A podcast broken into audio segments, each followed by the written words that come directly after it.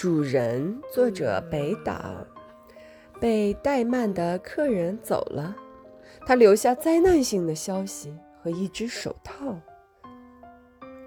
为了再敲响我的门，我仍无法看清白昼的焰火。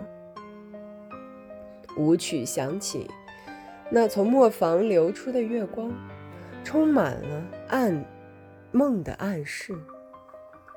相信奇迹吧，奇迹就是那颗墙上的钉子。